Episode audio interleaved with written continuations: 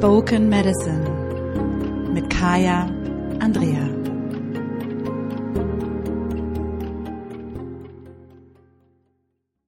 Hallo und herzlich willkommen zur Spoken Medicine. Mein Name ist Kaya Andrea, ich bin dein Podcast-Host und ich freue mich sehr, dass du auch dieses Mal mit dabei bist. Und wenn es dein erstes Mal ist, dann freue ich mich, dass du den Weg hierher gefunden hast auf die letzte Episode, in der es um das gute Leben ging. Da gab es so ein paar Fragen, beziehungsweise so ein Ding, was mich immer wieder erreicht hat, ist, das ist ja total inspirierend, aber warum ist es für uns jetzt relevant? Was machen wir damit? Was bedeutet das für uns eigentlich so? Und ähm, falls du diese Episode noch nicht gehört hast, es ging im Kern wirklich darum, wie die Menschen vorm Patriarchat, also vor über 6000 Jahren, das Leben gesehen haben. Und ich verstehe das total, wenn jemand sagt, boah, Kaya, musst du immer diese alten Klamauken oder wie auch immer man das nennt, ähm, hervorziehen. Wir sind doch jetzt voll so in der modernen, innovativen Zeit, die Welt ist jetzt anders und so weiter und so fort. Und dann kann ich nur sagen, ja, das muss ich, weil ich glaube, dass die Basis, auf der diese Welt gebaut ist, die Gesellschaft, in der wir aktuell existieren, ähm, die Basis, auf der die gebaut ist, dass die ziemlicher Bullshit ist und dass die ähm, sehr fehlbar ist und dass die nicht gesund ist für niemanden von uns und dass die dass sie uns dramatisch irgendwo hingeführt hat, wo wir, wenn wir nicht aufpassen, ähm, nicht mehr lebend rauskommen, um ehrlich zu sein. Und zwar nicht nur du als du und ich als ich, sondern wir als Kollektiv. Und das führt uns wieder zu dem Kern der letzten Episode, wo es um das gute Leben ging und darum, Gemeinschaft ähm, anders zu betrachten und auch mich als Individuum in Gemeinschaft anders zu betrachten. Und ich möchte da heute noch mal so ein paar Impulse zu geben, denn heute ist Lichtmess, also wenn diese Episode rauskommt, ist Lichtmess, es ist ähm, der Moment, also es ist sozusagen Lichtmess und das ist auch, passt natürlich total. Ähm, gestern war Solaris Imbolg, heute ist Lichtmess und ähm, Lichtmess ist das christliche, transformierte Imbolg, was uns sozusagen übergeblieben ist im Kalender mit, ähm, was symbolisch eben auch für das steht, worum es heute wieder gehen soll, ähm, nämlich darum zu merken, dass das, was übrig geblieben ist, irgendwie nur so ein Extrakt von etwas ist und deswegen nicht unbedingt das, worum es wirklich geht. Wir sind ähm, irgendwie, wir sitzen hier äh, und wenn ich kann das jetzt mal von mir so sagen, ich weiß, ähm, wir haben alle äh, unsere Vorfahren irgendwo und ähm, ne, kommen auch von überall her und ich weiß durchaus auch, dass ähm, meine DNA nicht immer im Teutoburger Wald äh, in äh, Bielefeld gelegen hat, allein dadurch, dass meine Eltern aus verschiedenen Orten kommen. Mein Vater ist in äh, Husum geboren, ne? meine Mutter ist in ähm, Olpe im Geburtenheim im Krieg geboren, also ähm, ich bin Ostwestfalen äh, durch und durch und gleichzeitig ist meine Familienhistorie eine bunte und eine durchaus sehr gemischte. Und gleichzeitig ähm, ist es, glaube ich, wichtig, dass wir erkennen, gerade wenn wir so im europäischen Raum wohnen, dass das, was ähm, als Basis unseres Zusammenlebens gilt, im Hier und Jetzt, ähm, nicht unbedingt das ist, was als Basis unseres Zusammenlebens gegolten hat vor 7000 Jahren. Und ähm, dass das, was übrig geblieben ist, auch sowas wie zum Beispiel Lichtmess, nur ein Abziehbild dessen darstellt, worum es eigentlich geht das, was wir sehen, ähm, irgendwie, das hat so ein Erinnerungsheil, so ein Echo, was uns irgendwie vertraut vorkommt, weil das so oft schon so gewesen ist oder weil es so eine Ähnlichkeit hat mit etwas, was es im Ursprung mal in unserem System gab oder in unserer Realität gab. Aber es ist nicht das Richtige. Das ist, wie wenn ich mir ähm, eine Billigkopie von etwas hole, anstatt das Original, was handgearbeitet ist, was irgendwie mit Liebe gemacht wurde, wo ganz viel Handwerkskraft drin steckt und ich hole mir irgendwie die Plastikkopie, die auf den ersten Blick so ähnlich aussieht. Da ist eben kein Leben drin. Auf den ersten Blick fühlt sich das so an man könnte denken, das ist es und gleichzeitig fehlt was. Und das, was uns total fehlt, ist dieser Sinn für dieses Gemeinschaftliche. Und das bedeutet jetzt nicht, dass wir alle totale Egoisten sind, weil das ist mir auch nochmal wichtig, wirklich zu merken, wir sind dahin erzogen worden. Wir sind einfach auch in einem System, was uns dazu auffordert, individuell zu denken, wo dieser Hyperindividualismus ähm, als erstrebenswert angezählt wird. Es sagt niemand, ähm, diese Gruppe von Menschen hat das geleistet, sondern macht, man sagt immer, der eine an der Spitze hat das geleistet. Wo ich mir auch mal denke, ähm, Jeff Bezos wäre nie so erfolgreich gewesen, wenn diese ganzen anderen Menschen die Arbeit nicht für ihn gemacht hätten. Steve Jobs hätte nie dieser crazy, tolle Typ werden können, wenn er nicht brillante Mitarbeiter gehabt hätte. Es ist ja nicht so, dass die alle mit dummen Beuteln arbeiten, sondern ähm, nur durch diese Gemeinschaft können sie diejenigen werden, die sie sind. Ich sage auch immer, mein in Anführungsstrichen beruflicher Erfolg ist nicht mein Erfolg, weil ich so eine coole Sau bin, sondern mein beruflicher Erfolg ist begründet durch all die wunderbaren Frauen und dich, die bereit sind, diesen Weg zu gehen, die bereit sind zu sagen, ey, ich weiß, dass irgendetwas nicht stimmt. Ohne die Menschen, die mit mir diesen Weg gehen würden, die in meinen Experiences sitzen, die ähm, mit mir durch den Jahreskreis gehen, die, ähm, was ist ich, wenn ich jetzt ne, im Januar in Hamburg war, im März bin ich übrigens wieder in Hamburg, schon kleiner ähm, Spoiler hier. Und zwar das Wochenende nach Equinox machen wir was richtig Feines in Hamburg. Ich kann noch nicht mehr sagen, weil es noch nicht äh, offiziell alles fix ist. Aber die Daten kannst du dir schon mal eintragen. Das sind, glaube ich, der 21., 22., 23. Also Freitag, Samstag, Sonntag nach ähm, Equinox, also nach dem 20.03., bin ich in Hamburg für ein ganzes Wochenende und es wird richtig gut. Und jetzt ist der Werbeblock auch schon wieder zu Ende. Nur dadurch, dass die anderen da sind, existiere ich. Nur dadurch, dass jemand mit mir geht, kann ich gehen. Weil es wird ja niemandem helfen, wenn ich so Stunde und alleine so mein Jahreskreisding mache, zum Beispiel. Ähm, diese Perspektive, aus der wir uns lösen dürfen, zu sagen, das ist ein Einzelerfolg.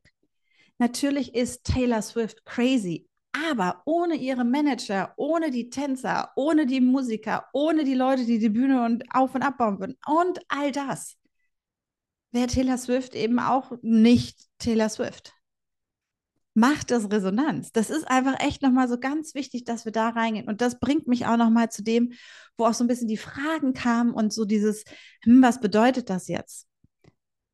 Dieses Thema mit Gemeinschaft ist etwas, ähm, ich hatte das auch diese Woche auf Instagram geteilt. Ich habe jede Woche gehe ich donnerstags, ist mein Coworking-Tag. Hm, unter anderem, aber der ist sozusagen fix mit einer Gruppe von Frauen. Es sind eben nicht immer die gleichen dabei, wir sind so ein Verteiler und wer kann, der kommt dazu. Und ich bin da eigentlich immer ziemlich religiös, weil ich merke, dass in dieser Gemeinschaft eine Magie entsteht, auch für Dinge. Ich weiß ganz genau immer, was ich am Donnerstag auf meine Arbeitsliste setze für Donnerstagnachmittags, weil ich weiß, dass ich in einer anderen Gemeinschaftsenergie bin, weil ich nochmal schnell was nachfragen kann, weil ich ein anderes Sounding Board habe und die Sachen, die dort kreiert werden, werden nicht nur durch mich kreiert, sondern mit diesen Frauen. Wir haben gestern gesessen, es gibt so ein Café, in das wir immer gehen, und da war so eine krasse 90er Jahre Playlist. Und wir haben da alle gesessen und äh, gegroovt und mitgesungen. Und die Atmosphäre, die durch diese Gemeinschaft entstanden ist, hat mich nochmal inspiriert äh, zu zwei, drei Dingen, mhm, unter anderem auch dieses äh, März-Event ähm, wo ich weiß, das wäre sicherlich anders auch entstanden. Und gleichzeitig hat dieser Raum, in dem wir waren, auch in einem frauengeführten Café übrigens, was ich ganz großartig finde, mit diesen Frauen zu arbeiten, das ist so eine Magic. Das ist eine Magie, die da entsteht ähm, durch dieses Miteinander. Und das habe ich körperlich so verinnerlicht mittlerweile. Und das war ein harter, langer Weg. Ähm, das kann ich auch total verstehen. Verkörperung auch in Gemeinschaft und durch Gemeinschaft zu erfahren, auch ein Thema im März, ähm, weil unser, unser Gesellschaftssystem, unsere Kultur so ganz anders gepolt ist. Das bedeutet, um da jetzt einmal den Bogen zu ziehen zur letzten Episode, wo es ja wirklich darum geht, das gute Leben ähm, und wie die Menschen die Welt damals gesehen haben, zu verstehen, Punkt eins, dass wir erst seit 6000 Jahren im Patriarchat existieren, was sich für dich und mich als Individuum total viel anfühlen mag. Wenn wir den Blick jetzt aber auf die größte mögliche Gemeinschaft, das heißt die Menschheit legen, dann sind 6000 Jahre gar nicht so viel. Christlichkeit, äh, Christlichkeit, christliches Gedankengut gibt es bei uns erst seit 1200 Jahren. Noch weniger als diese 6000 Jahre. Und wenn wir überlegen, wie lange es die Menschheit schon gibt und seit wie langer Zeit es auch Nachweise von menschlichen Siedlungen, menschlichen Ansiedlungen und so weiter und so fort gibt, da gehen wir in die Zehntausende von Jahren rein, dann sind diese 6000 Jahre irgendwie so ein Fliegenschiss, in dem wir uns einfach echt mal geirrt haben. Und wir alle merken, wir laufen irgendwie in die falsche Richtung. Und, und das ist mir jetzt mal ganz wichtig, wir werden da als Gemeinschaft, wenn wir so weitermachen, nicht mehr lebend rauskommen. Wir müssen nicht das Klima retten, wir müssen nicht die Erde retten, wir müssen die Menschheit retten. Nur das Ding, warum das nicht passiert ist, weil wir alle an uns selber denken und nicht an das große Ganze. Und das ist das, und da möchte ich dich heute nochmal mitnehmen in ein Gedankenexperiment. Wenn wir ähm, gucken, wir sind aktuell, befinden wir, wir uns noch und hoffentlich auch noch sehr, sehr lange, auf jeden Fall in einer Demokratie.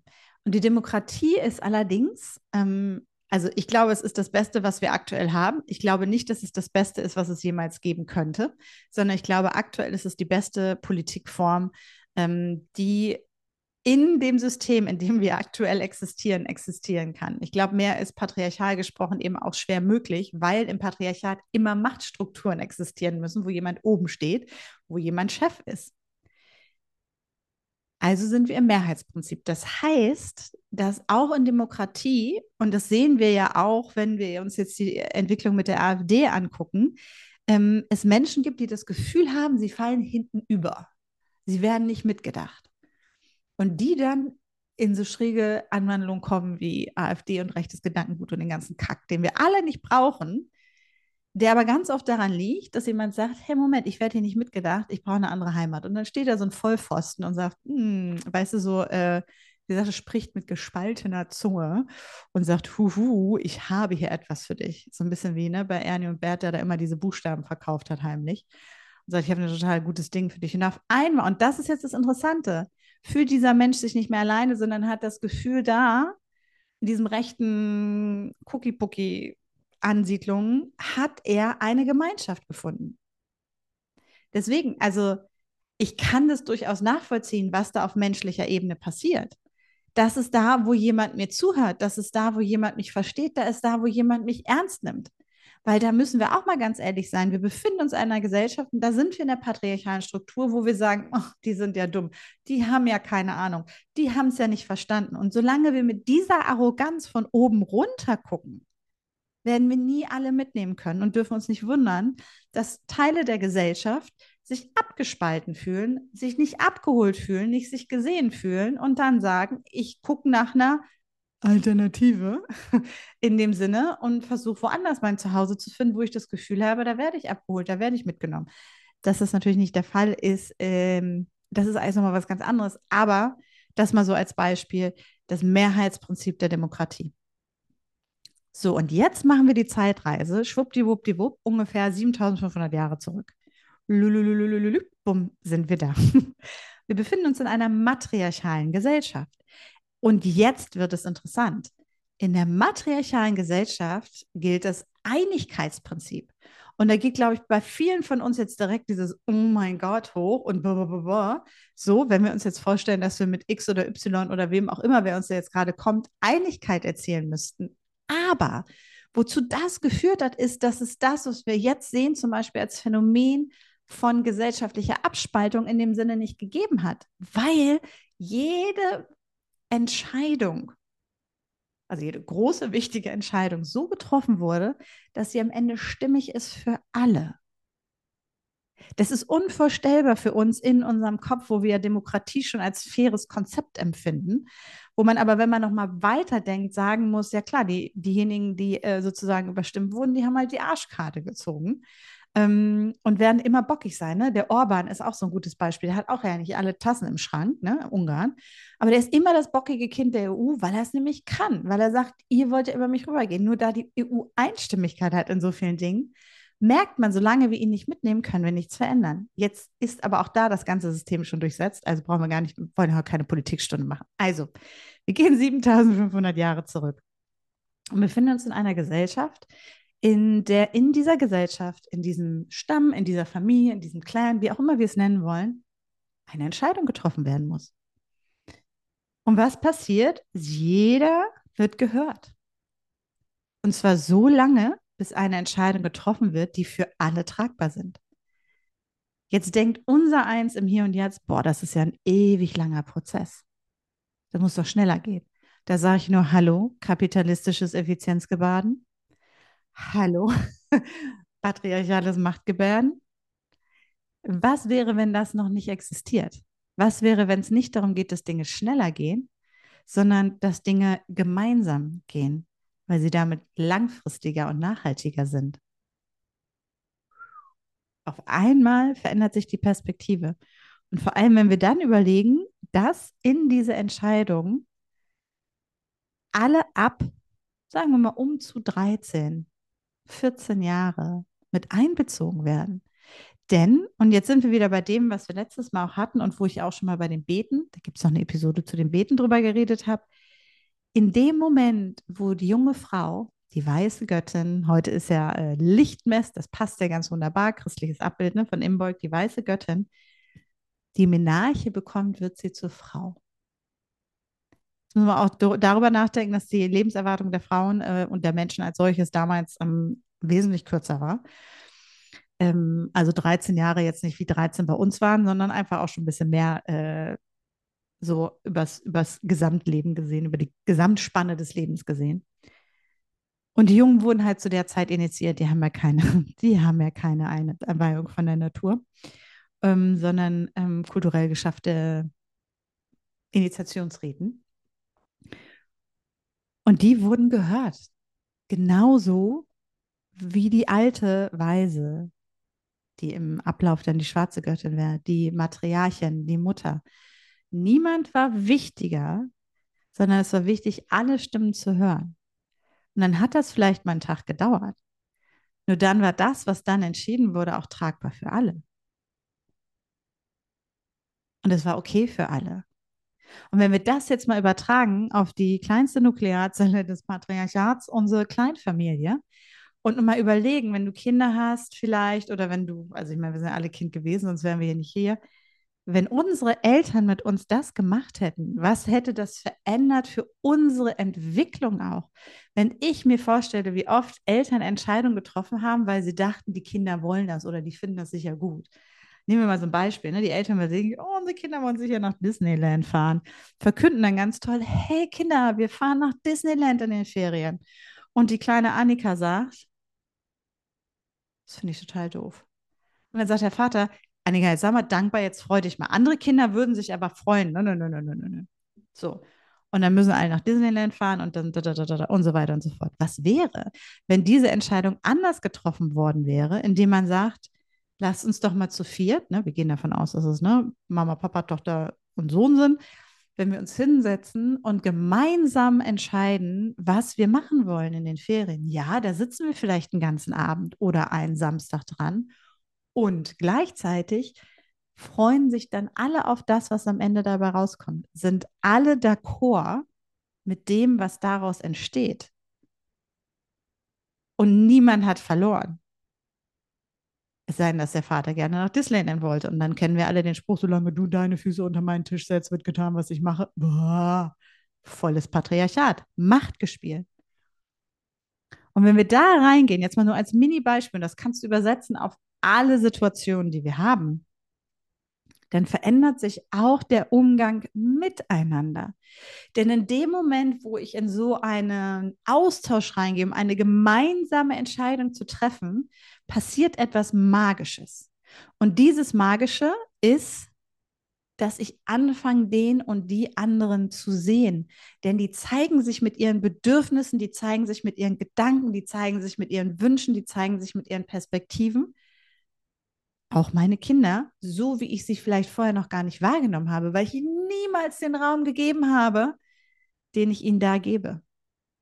Was bedeutet, wenn wir das weiter denken und da auch rein spüren, wirklich spüren, rein spüren und nicht rein denken nur, dass die Gemeinschaft, in der ich existiere, eine ist, in der wir uns kennen, in der ich die Bedürfnisse der anderen kenne, in der ich die Perspektiven der anderen kenne, in der ich verstehe, warum jemand handelt, wie er handelt, warum jemand ähm, tut, was er tut, warum jemand auch an einer Stelle sagt, nein, dafür kann ich vielleicht nicht stimmen, weil XYZ und ich mich dann erinnere, stimmt. Für diese Person ist XYZ total wichtig, das weiß ich ja. Und damit wird vielleicht die Entscheidung von vornherein ja auch anders getroffen. Und da mal reinzuspüren. Das, was passiert ist, dass wir in einer einstimmigen Entscheidung, wenn wir anfangen, das im Kleinen zum Beispiel zu machen, anfangen, Intimität aufzubauen. Dazu übrigens auch Episode 2 muss es, glaube ich, sein, ne? Äh, mit dem Zuhören. Hören und zuhören. Und auf einmal sind wir im Miteinander. Und wenn wir in diesem Miteinander sind, dann gehe ich nicht mehr über deine Bedürfnisse hinweg. Und wenn wir dieses Miteinander jetzt größer denken, dass wir hier eine Gruppe haben, hier eine Gruppe haben, hier eine Gruppe haben, die in diesen Gruppen entscheiden und dann diese Gruppen gemeinsam die nächstgrößere Entscheidung treffen, dann kommen wir in einem ganz anderen Miteinander an, wo es nicht darum geht, äh, können wir das mal gerade schnell entscheiden oder ähm, boah, du machst immer so viel Umstand. Darum geht es nicht, sondern es geht darum, gemeinsam etwas zu entscheiden. Und wenn wir da drin sind, wir sind jetzt gerade 7500 Jahre zurückgereist, ne? Ähm, dann ist die Welt eine andere.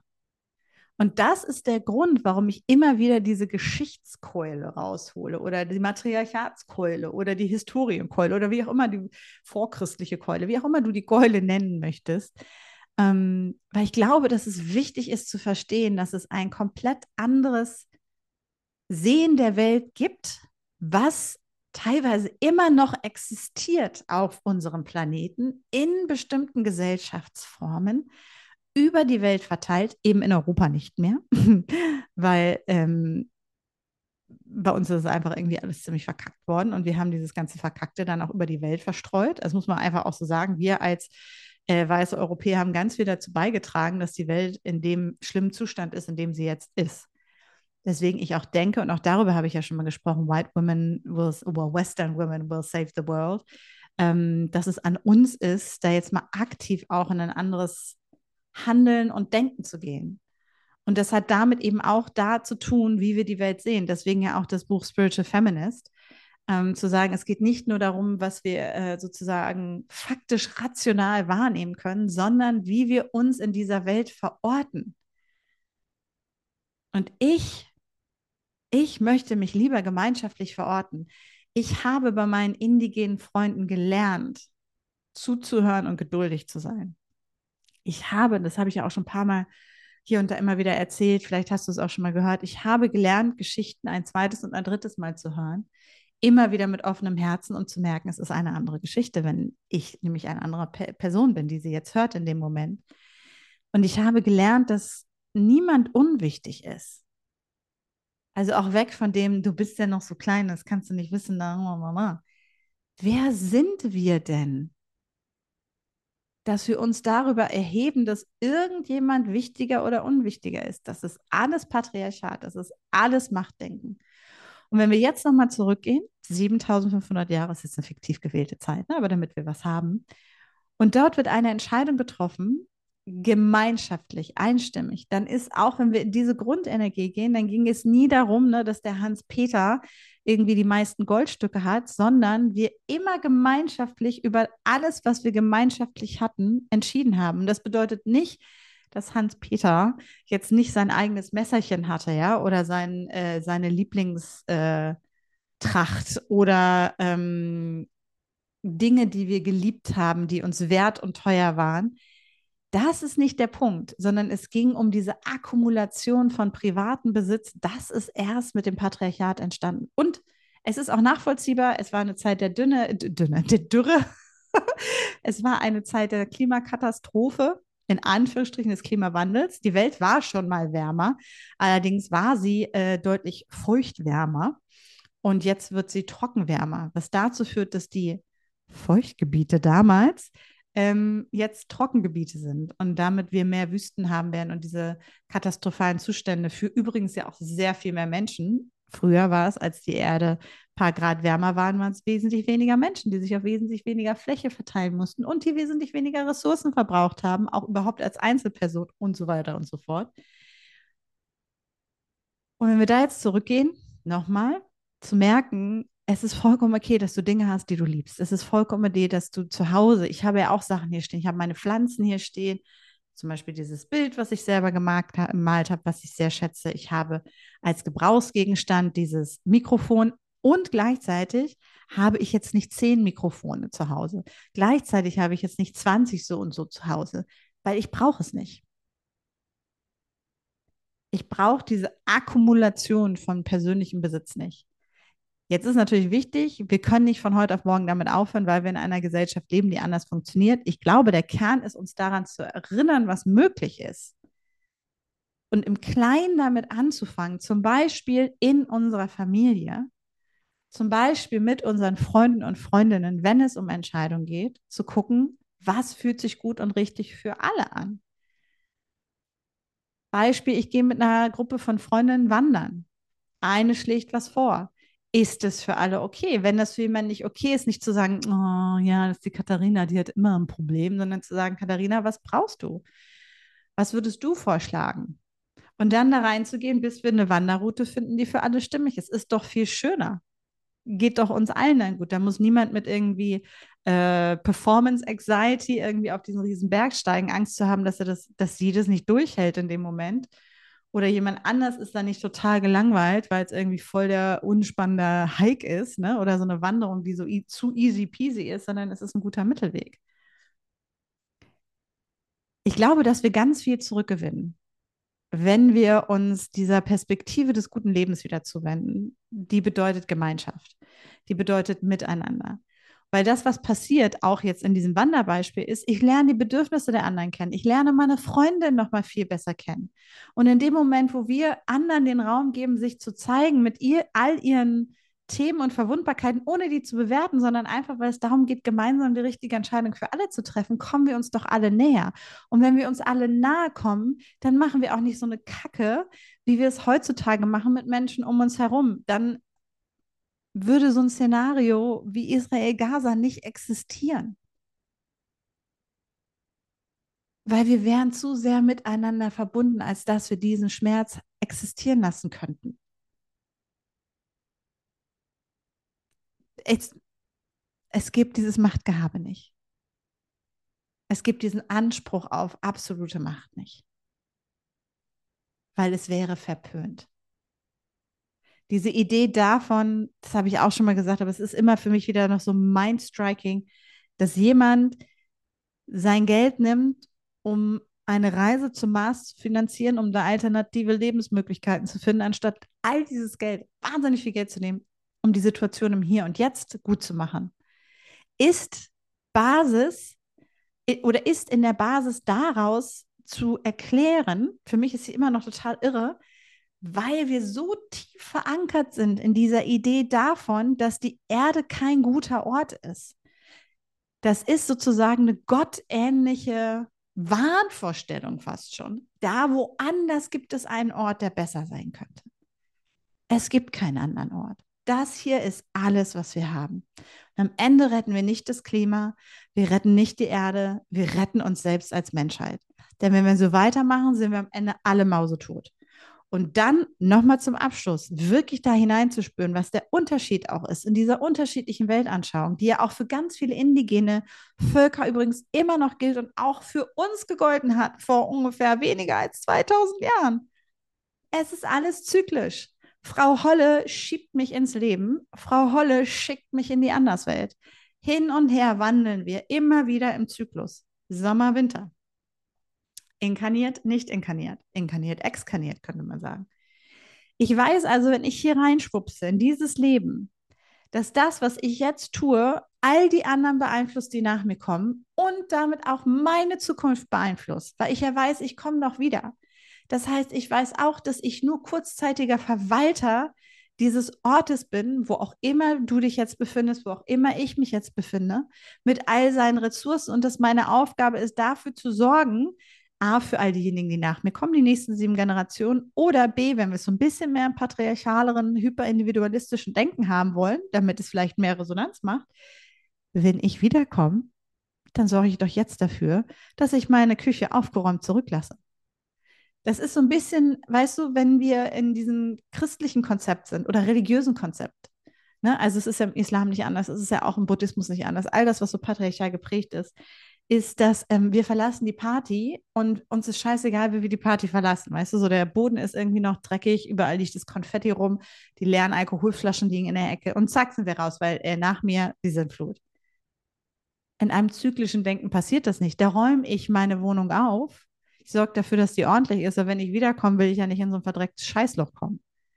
Und ich möchte das auch nicht für irgendjemand anders, weil ich auch nicht will, dass irgendjemand anders meine also sozusagen, wenn ich wiederkomme, mich in so eine verdreckte Wohnung kommen lässt.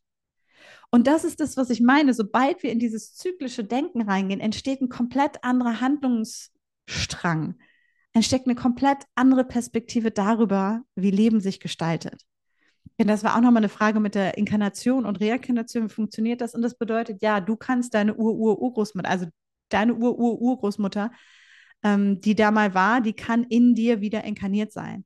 Du kannst sozusagen die äh, Gefühle und die Themen dieser Person mitgenommen haben, weil du ihr ähnlich bist, weil du sie gewesen, also weil sie du gewesen ist. Also ihr wisst, was ich meine, weil die gleiche Seele einfach in anderer Form wieder auf die Erde kommt und damit sich Themen wiederholen dürfen. Und wenn wir davon ausgehen, dass da vielleicht eine tiefe Weisheit drinsteckt, dann entsteht da auch irgendwie so eine Klarheit darüber, warum wir als Menschheit immer wieder Zyklen wiederholen. In so, und das ist auch Wissenschaft, das sind Menschen, die Geschichte beobachten, wo man so, so alle 150 Jahre so bestimmte Zyklen hat, ne? Oder auch in anderen Zusammenhängen, wo ich mir denke, ja, es ist fast so, als ob wir irgendwie regelmäßig alle immer wieder kommen ähm, und gefangen sind in einem total bekloppten System und immer wieder die gleiche Kacke wiederholen sehenden Auges, weil wir unsere Themen nicht lösen, weil wir so abgeschnitten sind von der Idee des zyklischen Seins, des zyklischen Existierens und damit auch Ahnen, Ahnenarbeit, Ahnenheilung, Ahnenverbindung dass wir noch nicht mal ahnen im wahrsten Sinne des Wortes, was uns eigentlich bevorsteht. Ich glaube wirklich, dass der Schlüssel für ein gutes Leben in der Zukunft das Erkennen der Vergangenheit ist. Das Erkennen der Wahrheit der Vergangenheit, das Erkennen der Strukturen der Vergangenheit, die wunderbar lange funktioniert haben und die bei vielen indigenen Völkern immer noch funktionieren, weil wir eingebunden sind und weil wir verbunden sind ich bin total neugierig zu erfahren, wie sich das für dich anfühlt, wie sich das für dich anhört und was du für dich mitnehmen kannst. Ähm, vor allem an diesem wunderbaren Lichtmisstag oder wann auch immer du es hörst, denn Imbolg und damit eben auch Lichtmess für mich, auch wenn wir Lichtmess nur noch so ein Kerzchen anzünden, ist die Zeit, in der wir ein Commitment machen, uns selbst gegenüber. Und vielleicht ist das auch nochmal ein guter Impuls für ein Commitment, ähm, was du dir gegenüber machen möchtest. Mein Commitment ist es immer ja schon, ähm, nicht immer ja schon, aber schon seit einiger Zeit, zu sagen, ich möchte im Hier und Jetzt eine gute Ahnen sein. Und ähm, ja, sicherlich auch für mich, wenn ich davon ausgehe, dass ich wiederkomme, aber einfach grundsätzlich auch deswegen, weil wenn ich mir die Boomer-Generation angucke, wenn es eins gibt, was die nicht gemacht haben, ist es vorausschauend zu sein als gute Ahnen. Also lasst es uns besser machen. Und ich bin super neugierig zu hören, ob du dir das vorstellen kannst, mit deiner Familie in eine Einstimmigkeitsentscheidungsfindungsphase zu gehen, ähm, wie du das in dein Leben integrieren kannst, ob das für dich machbar ist oder nicht oder was da hochkommt. Und vor allem freue ich mich, wenn du dieser Podcast-Episode oder dem Podcast als solches einfach mal knallhart fünf Sterne hinterlässt, denn Sterne sind die Goldhalle des Podcast-Universums und ich freue mich natürlich auf sämtliche Kommentare und über all das Teilen auf Social Media, Instagram und Co. Auf Instagram freue ich mich immer umso mehr. Tag mich gerne, dann kann ich sehen und dann kann ich es auch nochmal weiter teilen. Und es freut mich immer sehr, das alles zu sehen. Also, ich wünsche dir erstmal, ähm, dass du ein bisschen Inspiration mitgenommen hast und ähm, wünsche dir ein wunderschönes Lichtmess wenn du Kerzchen anzünden möchtest. Und wir hören uns nächste Woche wieder. Bis dann in Sisterhood.